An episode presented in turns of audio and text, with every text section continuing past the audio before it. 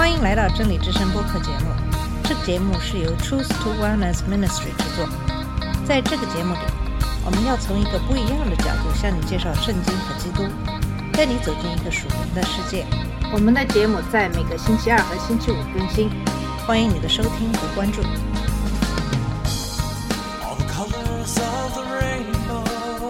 你好，我是马军。在这期节目给大家分享马太福音二十七章一到十节的经文。这段经文主要讲述的是犹大在卖主以后自缢的这个情节。那么将谈到犹大对背叛耶稣的反应。这相似的经文可以在马可福音十五章第一节、路加福音二十二章六十六到七十一节、使徒行传一章十八到十九节都有记录。下面我们先来阅读这几段经文。马太福音二十七章一到十节说：“到了早晨，众祭司长和民间的长老大家商议要致死耶稣，就把他捆绑解去，交给巡抚比拉多。这时候卖耶稣的犹大看见耶稣已经定了罪，就后悔，把那三十块钱拿回来给祭司长和长老，说：“我卖了无辜之人的血，是有罪了。”他们说：“那与我们有什么相干？你自己承担吧。”犹大就把那银钱丢在店里，出去吊死。祭司长拾起银钱来说：“这是血价，不可放在老库里。”他们商议，就用那银钱买了姚户的一块田，为要埋葬外乡人，所以那块田直到今日还叫做血田。这就应了先知耶利米的话说：“他们用那三十块钱，就是被固定之人的价钱，是以色列人中所固定的。”买了摇户的一块田，这是照着主所吩咐我的。马可福音十五章第一节说：一到早晨，祭司长和长老、文士、全公会的人，大家商量，就把耶稣捆绑，解去交给比拉多。路加福音二十二章六十六到七十一节说：天一亮，民间的众长老连祭司长带文士都聚会，把耶稣带到他们的公会里，说：你若是基督，就告诉我们。耶稣说：我。若告诉你们，你们也不信；我若问你们，你们也不回答。从今以后，人子要坐在神全能的右边。他们都说：“这样，你是神的儿子吗？”耶稣说：“你们所说的是。”他们说：“何必再用见证呢？他亲口所说的，我们都亲自听见了。”使徒行传一章十八到十九节说：“这人用他作恶的工价买了一块田，以后身子扑倒，肚肠。”崩裂，肠子都流出来。住在耶路撒冷的众人都知道这事，所以按照他们那里的话，给那块田起名叫亚格大马，就是雪田的意思。因为诗篇上写着：“愿他的住处变为荒场，无人在内居住。”又说：“愿别人得他的职分。”那在这几段经文开始的时候，讲的是对耶稣的非法的定罪。耶稣已经经历了他的非法宗教审判的前两个阶段。他首先被带到亚拿那里，虽然他不再是大祭司，但仍然掌握着犹太公会的权利。亚拿非法审问耶稣，非法试图让耶稣做不利于自己的证词，并纵容耶稣被非法殴打。由于亚拿对耶稣没有成功，他把耶稣送到他的女婿该亚法那里，他是现任大祭司。该亚法。又召集犹太公会的人，晚上在一个私人住宅里非法集会，然后非法审问耶稣。他们非法听取了针对耶稣的假证言，然后对那些不做伪证的人采取行动，使不公正的情况更加严重。他们非法的指控耶稣，非法让耶稣作证，非法的对他进行审判，然后非法让耶稣受到嘲弄和虐待。这个代属法庭对正义毫不关心。然而，当天亮开始的时候，我们发现他们突然对遵守法律有了一种比较奇怪的兴趣。那么，在马太福音二十七章一到二节，简单的说，到了早晨，这些众祭司和民间长老要商量致死耶稣，就把他捆绑，交给比拉多。马可福音十五章的第一节，把文士和全公会的人作为这个集会的一部分，在一起商议。马可还补充了一个细节，即他们把耶稣带到比拉多那里，把他捆了起来。路加福音里的给出了最详细的一些信息。那么，在亚拿家和该亚法家已经进行的非法审问，并不包括现在聚集在圣殿山上圣公会的实事里边的所有人。那么这给人的印象就是说，当天在那个适当的地方进行审判是适当的法律行动，但这仍然是在没有证人的情况下，在节日之间非法进行的，并让耶稣做不利于自己的证词。他们的问话是基于该亚法先前谴责耶稣亵渎神明的行为。他们再次问耶稣是否是基督，耶稣像先前那样回答。但这次他直接指出，他们既不会相信他，也不会回答他的问题。我们知道，耶稣经常是通过问他们问题，把他们对耶稣的挑战反了过来。这一次他不会这么做，而是直接再次说明他在那天早上对盖亚法说过的话：“人子要坐在神的右边，有神的能力。”他们直接问耶稣是否是神的儿子，耶稣肯定地说：“你们说我是。”他们用这句话作为指控耶稣亵渎神的依据，但既然是真的，就不是亵渎神的行为。耶稣是正确的，他们不相信他。他们本应该在瑟瑟发抖，但是他们却在节日期间，在没有证人的情况下，在没有规定的三天等待期的情况下，非法的判处他的死刑。在此期间，他们本应该禁食。他们所关心的不是正义，而是如何在不引起骚乱的情况下，尽快的杀死耶稣。马太和马可都评论说，他们一起商议或商榷。既然都已经定了耶稣的罪，他们就必须想出处决他的最佳办法。我们知道，当时耶路撒冷到处都是庆祝逾越节的人，其中很多人相信耶稣是神的先知。马太福音二十六章五节也指出，祭司长和长老们害怕，如果他们对耶稣采取任何行动，人民就会暴动。所以，为了防止这种情况的发生，他们不得不以某种方式假装发生在耶稣身上的事情是正当的，他们不应该受到谴责。他们忽略了他们在审问、审判和谴责耶稣时所做的所有非法行为，但是他们现在对遵守法律表现出了兴趣。首先，他们确实在白天的适当的地点举行了这次犹太公会的会议。第二，他们把死刑判决推到了罗马当局。那么，作为一个被罗马征服和占领的国家，以色列被赋予了许多的自由，但也对他们的权利有许多的限制，包括能够执行死刑。死刑只能由罗马当局合法的执行。这些宗教伪君子并不关心罗马的合法权利，这在他们先前试图用捡石头砸死耶稣，或后来用石头砸死斯蒂凡的行为中得到了一些证明。但他们想通过罗马执行死刑来免除自己对谋杀耶稣的责任。此外，罗马的力量也可以阻止任何可能发生的暴乱。罗马将成为他们计划中不知情的一个帮凶。但是如果当时的总督不是比拉多，他们的计划可能不会成功。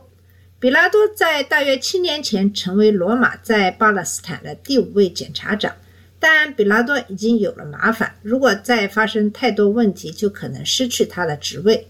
事实上，三年后，他的确失去了他的地位。那些宣判耶稣有罪的人指望能够恐吓他。比拉多在很多方面都很无情，当然也对他的那份谋杀负责。然而，比拉多很早就表明，如果施加足够的压力，他就会退缩。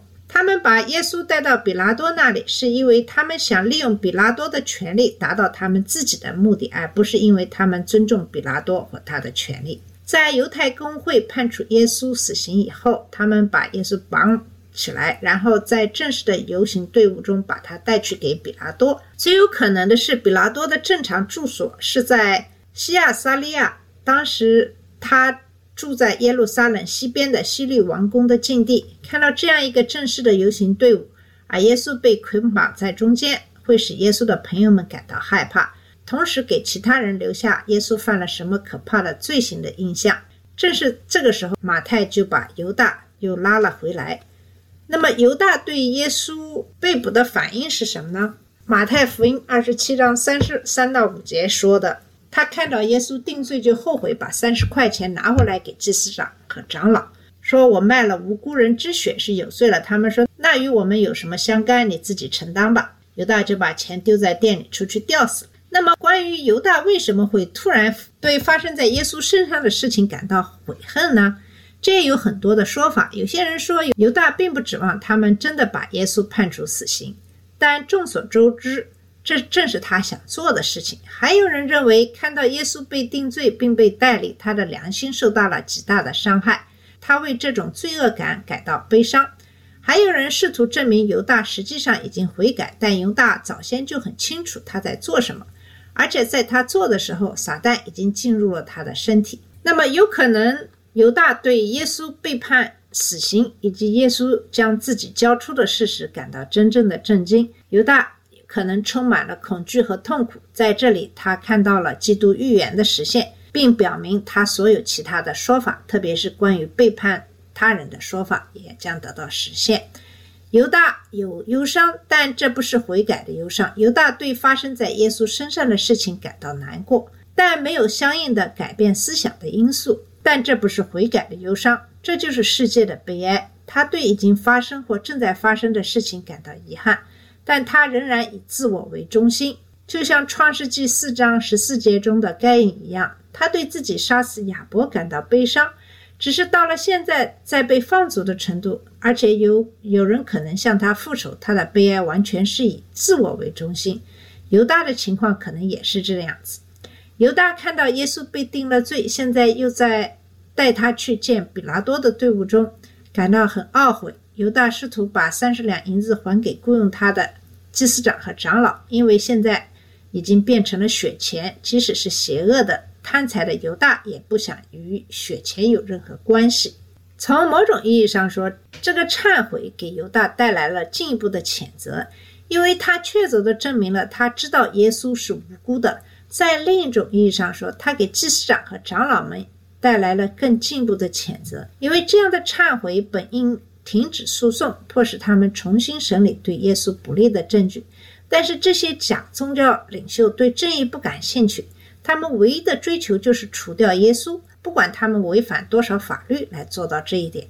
那我们也知道犹大对祭司长和长老说的话。那么作为宗教的领袖，他们应该关心犹大可怜的受折磨的灵魂，但是他们没有。犹大已经发挥了他的作用，而叛徒一旦发挥了他们的作用，就会被抛弃。他们没有对犹大有同情心，甚至没有对他们所做的事感到内疚。而是严厉地回答了犹大，说：“那又怎样？那是你的问题。如果犹大的忏悔是在正确的人面前忏悔，那应该很好的。但是他没有来到耶稣面前向耶稣忏悔，请求他的宽恕，而是去找那些不公正的谴责耶稣的人。如果犹大是真正的悔改，他最关心的应该是他所出卖和冒犯的主。相反，犹大只有以自我为中心的悔恨，他去找那些。”他认为可以消除他的责任的人，如果他们能拿回钱的话，但他们既不能消除他的责任，也不愿拿回钱。犹大继续拒绝那个可以赦免他并给予他生命的人，相反，他去找那些藐视他的人，让他死在罪恶的坑里。犹大现在怎么办呢？他只有剩下沮丧和绝望了。也就是第五节说，他把银子丢在圣所里就走了，去上吊自杀了。犹大有可能。早在游行队伍走到禁地的时候就这么做了，然后犹大离开了圣殿山，走了，上吊自杀。犹大有世俗的悲哀，这直接导致了他的死亡。但究竟当时犹大心里想的是什么，导致他自杀？可以想象，有可能都是因为他以自我为中心。那么，究竟当时犹大心里想的是什么，导致他的自杀呢？研究表明，很多人的自杀行为是一种报复行为。当人们受到伤害，他们想报复伤害他们的人，有可能他们认为这将使伤害他们的人有内疚，所以他们用死亡去使这些伤害他们的人内疚。其实这是一个非常愚蠢的想法。第一是这种内疚其实是不值得付出生命的代价。第二，基督徒只会为他们所做的一切寻求主的宽恕，并继续他们的生活。大多数的非基督徒会拒绝接受罪责，但即使那些会接受内疚的人，最终也会继续他们的生活。人们自杀的另外一个原因是希望与已经去世的亲人在一起。这种情况最常发生在配偶去世的老人身上，他们无法忍受包围着他们的孤独。那么，这其实也是愚昧的行为。对于非基督徒来说，在地狱里的重逢不会有什么。愉快的事情发生。对于基督徒来说，他们缩短了他们本可以给主的服务，减少了他们本应储存在天堂的财宝。那么，自杀的第三个原因可能是逃避。这些是那些主张协助或医学诱导自杀的人的一种观点。对痛苦或低于他们想接受的生活质量的恐惧，使自杀成为一种可取的逃避方式。这也是比较愚蠢的行为。对于非基督徒来说，今生所经历的身体或情感上的痛苦都无法与地狱中的恐怖相比。提前把自己送到那里没有任何好处。对于基督徒来说，他们又一次低估了主为了他自己的目的在他们生命中所能做的事。与永生相比，我们在这里的任何痛苦都是短暂的。保罗在罗马书八章十八节中说：“我看这时候的苦楚不配与将来显给我们的荣耀相比。”彼得前书二章二十一节呼吁我们，即使在苦难中，也要跟随主的榜样。对于保罗要求拔掉他的肉中刺，主的回答是：“我的恩典够你用的，因为我的能力在软弱上得以完全。”所以，作为基督徒，必须记住。主常常在我们的弱点中最好的使用我们，包括受苦或生活在比你所希望的低质量的生活中。我们的存在是为了主的荣耀，而自杀从来没有荣耀神。自杀的第四个常见的原因是自我报复，这似乎是有大的动机。这个人认为他的罪行是不可饶恕的，实际上他对自己进行了极刑。这种人认为他们该死，所以他们对自己执行死刑。还有一些极其古怪的原因，比如一个人因为无法将有罪的人绳之以法而自杀；还有一些神秘主义的做法，其中自杀是宗教经验的一部分。有些人在撒旦摇滚乐队的提示下这样做。最后还有一些模仿自杀的人，通常是青年人，他们这样做是因为他们想成为像他们的某个偶像那样的人。不管是什么原因，每一个自杀的案例都明显违反了神不杀人的。律法，因为任何人都无权谋杀，包括自己。这是一种罪恶和不幸的行为，它是对神、对生命和死亡的主权的叛逆行为。犹大有世界的悲哀，这导致了他的自杀。不要把他的悔恨和遗憾与悔改混为一谈。人们常常认为悲伤和难过的情绪就足够了，如果有一些行动来证明这种悲伤，那就更足够了。犹大很悲伤，充满了。哀伤，他对祭司长和长老以及自己采取了强烈的行动，都表明他对自己所做的事感到真正的抱歉。但犹大仍然以自我为中心，从未向他所犯的罪和唯一能原谅他的耶稣寻求宽恕。犹大上吊自杀，表明他受到了诅咒，但他的罪的后果将伴随他到永远。那么，下面我们再来看一看这个祭司长的反应。与这两者形成鲜明对比的是，祭司长们坚硬的心。彼得否认了主，带着痛苦的哭泣离开，希望恢复他与主之间刚刚违反的关系。犹大意识到，他刚刚因为自己的背叛而成为判处耶稣死刑的罪人。他的内疚使他自杀，妄图逃避。这些冷酷无情的人没有任何类型的悲哀，他们将在整个永恒中为自己的彻底邪恶付出代价。祭司长最终回到了圣殿，发现了犹大仍在那里的三十块银子。犹大的计划成功了，他们确实要处理他。现在他们需要用它来做一些事情，而他们在做这些事情的时候说的那些话，谴责了他们，并在以后的许多年里不断的折磨他们。也就是说，这祭司长拾起银钱说：“这是血价，不可放在库里。”他们商议，就用那银钱买了。姚户的一块田，为要埋葬外乡人，所以那块田直到今日还叫雪田。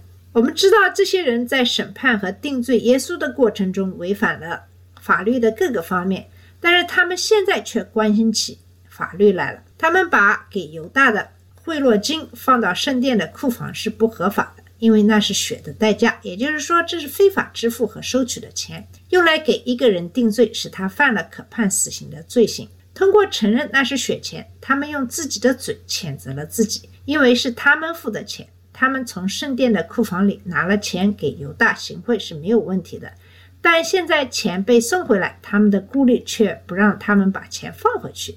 这种被最扭曲的心态，从他们完全的虚伪中可以看出。他们现在一起商量，决定如何处理这笔钱。他们选择把它用于慈善的目的，为陌生人买一个埋葬的地方。这块地被买下来，成为在耶路撒冷死去的陌生人的墓地。那块田至今都被称为血田，它的名字继续见证着耶稣的清白和犹大及祭司长的罪行。我们从使徒行传中也得出，这块地原来是犹大自杀的地方。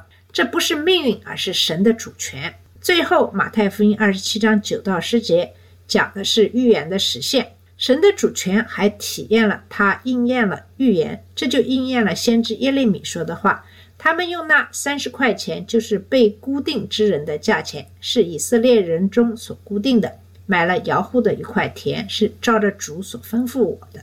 购买陶工的田地都应验，这是照着主所吩咐我的。真正基督徒的标志不是他是否犯罪，事实上，约翰一书明确指出，基督徒会犯罪。基督徒的真正标志是他们如何对罪做出反应。他们会有金钱的忧伤，从而导致悔改、宽恕和恢复。他们将约翰一书一章中承认自己的罪，并从主那里得到宽恕和洁净的做法付诸实践。真正的基督徒会对罪在他们和主之间带来的疏远感到悲伤。他们希望恢复与耶稣的关系。真基督徒生命中的罪会带来金钱的忧伤，直到生命。对于一些假基督徒和非基督徒来说，罪带来的是悔恨和遗憾的属世的忧伤。他们以自我为中心的本性会使他们不愿转向主，寻求宽恕和指导，因为他们关心的是罪对他们个人的影响，而不是主被冒犯的事实。其结果就是他们将被留在自己的罪中，连同其罪孽和永恒的死亡后果。但是幸运的是，我们现在的任何人都可以寻求真正的忧伤，转向主，并在他那里找到需要和渴望的宽恕。耶稣已经为我们的罪付出了代价，我们不要留在自己的骄傲和自我为中心当中，我们要谦卑地转向寻求他，接受他的宽恕。好了，我们今天的节目就到这里。今天主要给大家讲述的是犹大。在出卖主以后的反应，也就是他把钱还给祭司长，并自己出去上吊自杀了。